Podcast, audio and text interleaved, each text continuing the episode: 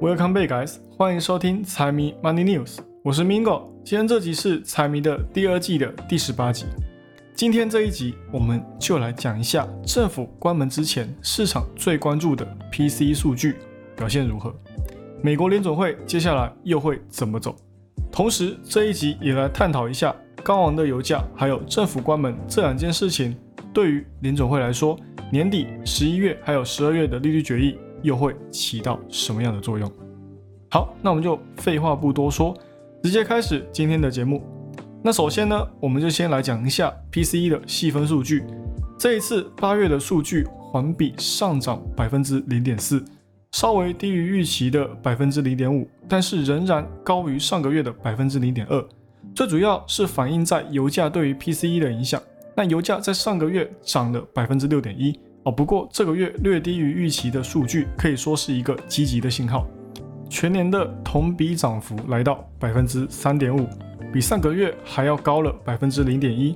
但是更好的消息是，PCE 里面的核心 PCE 环比只上涨了百分之零点一，低于预期的百分之零点二，也同样低于上个月的百分之零点二。那全年的同比涨幅呢，更是来到了三点九 percent，大幅低于上个月的百分之四点三。也是近两年来首次跌破百分之四，那至少呢，这样的数据也是联准会喜闻乐见的。这样子，他们也不用继续采取更加鹰派的态度，而且十一月跟十二月的加息几率也会在数据公布之后稍微降低一些。联准会的发言人也有发文说，如果接下来 PCE 能够一直保持这样的趋势持续下去的话，那就会进一步支撑联准会对于加息已经结束的说法。而且联总会也一直在强调要关注三个月跟半年之后的通胀变化。如果按照目前的趋势来讲的话呢，指数已经来到了百分之二点二，马上就可以达到联总会的长期目标。只是直到现在，消费者的手上还是有很多存款哦。八月的消费环比还是上涨了百分之零点四，这也说明目前就业市场还是异常的坚挺。高利率并没有太过于危害民众的钱包。虽然说现在有很多违约的情况发生了，但是相比上个月的百分之零点九哦，已经放缓了许多。但是这又回归到最原始的话题哦。我们都知道油价在 PCE 里面占有很大的角色。那如果我们把上个月的油价上涨百分之六点一抛开不谈的话，消费者在其他商品的花费还有那么强劲吗？我们出行都需要用到车，可以说油是妥妥的必需品。对于油的消费，基本上就是短期的影响。虽然我们也不知道油价会不会长期保持在一个高位，但是现在它的消费更多是被逼迫的。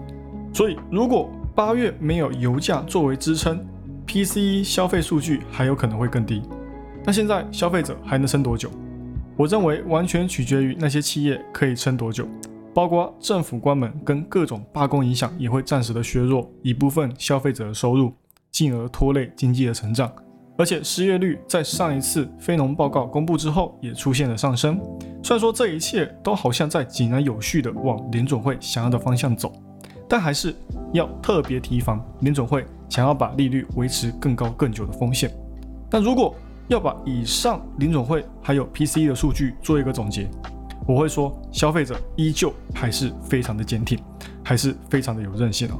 啊，只是这些消费者的未来还是有极大的可能会被再削弱一番。但是换句话来说的话呢，联总会他们也是更加的没有继续加息的理由。还有一点就是八月的 PCE 降幅明显有变大，哦，通胀跌幅的速度也比想象中的年底才会碰到通胀目标还要来得快。这也证明说，哦，积极的加息，联总会积极的加息是真的有快速恢复经济的奇效。那至于政府关门的话，如果明天美国国会哦不能筹到资金进行拨款的话，那政府就有很大的几率，有极大的几率还真的会面临关门了。那也会像我之前所说的一样，会有很多关键的政府数据，像是就业、薪资、通胀、经济相关的数据，就有可能会没有办法在第一时间及时公布，而且只要关门时间超过两个礼拜。接下来十一月的利率决议就会少了以上相关的经济数据，给联总会当做参考依据，而这样子他们可能会更加的谨慎。但是其实呢，这些政府所计算出来的数据也不是唯一的数据哦。像是一些基金呢，他们也会自己收集这些数据，或是 NIT 呢，哦，他们也会收集消费者信心指数这类的数据作为参考。反倒是政府关门可能造成的威胁还不会到那么大哦，到时候也要看是哪个部门会进行关闭。哦，上一集 p o c k e t 我们有说到，六次关门里面有四次的市场是上涨的，重点呢还是要关注政府重新开门之后的数据公布。那如果那时候数据公布之后表现过于反常，那市场才会做出更加激进的反应。在这之前，还是维持你原有的策略，这样子会比较好。那今天也正式结束糟糕的九月哦，果然还是没有办法逃离历史的诅咒啊！九月标普总共是跌了百分之四点八七，是去年十二月以来最差的单月表现，也大于历史水平的百分之一点一。纳指更惨。哦，总共跌了百分之五点零七，罗素的跌幅也是不遑多让，哦，跌了百分之五点八五，跌最轻的道指也有将近百分之三点五的跌幅。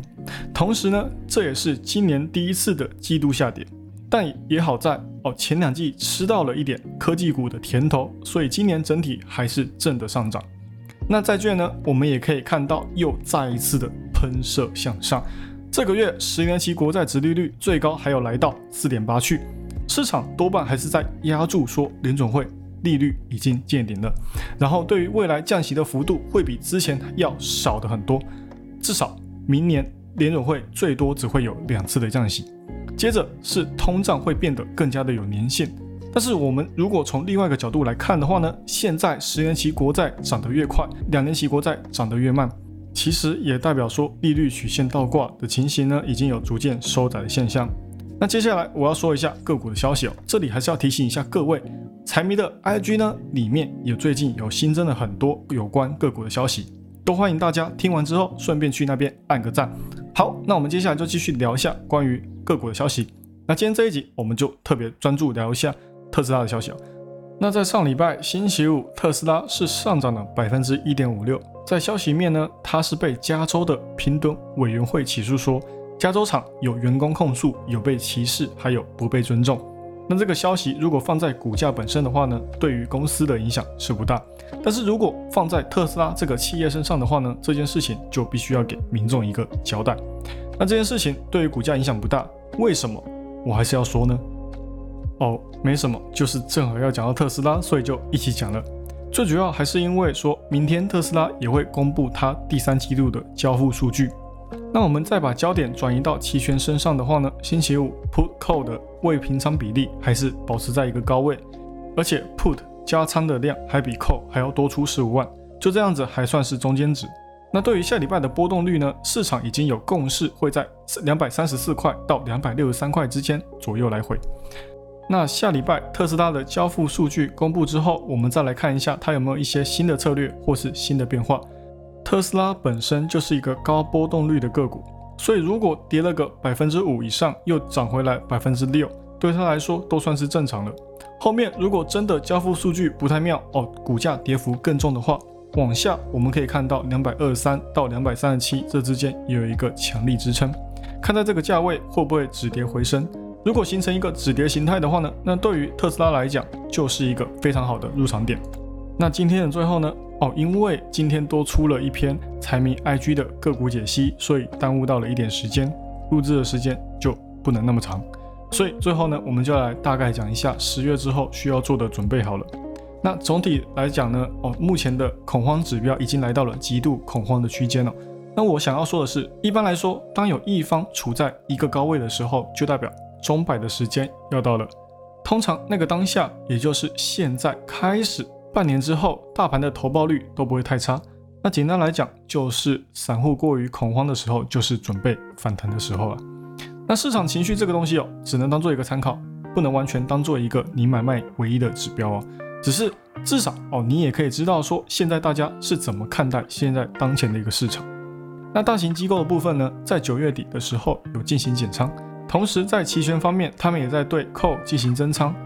机构大部分也都认为说，接下来的波动率不会太大。总之就是十月一整个月可以不用跟九月一样看得那么空。可以开始把一些有机会的个股给捡回来，但是也不要太无脑的直接看多哦，也要一步一步慢慢来。像是现在呢，上面就有两个压力区间哦，你总不可能一瞬间看多就直接上看突破到四千六六百点，或是到四千八百点吧。只是现在再怎么样哦，也还没到一个那么悲观的情况，这一点那些机构也是看得非常的明白。那总结就是谨慎的走，但是可以渐渐的放大你多头的部位。好了，以上就是今天的财经大小事，财迷 Money News 陪你阅览国际财经，让你不再对财经感到陌生。让财经与你没有距离。喜欢我节目的朋友们，帮我多多推荐给你的亲朋好友。记得 follow and share，一定要给它按下去。还有，不要忘了财迷也有 IG 跟 Facebook 哦，请大家多多帮财迷旁听积累。那就这样喽，我是 Mingo，我们下期再见，拜拜。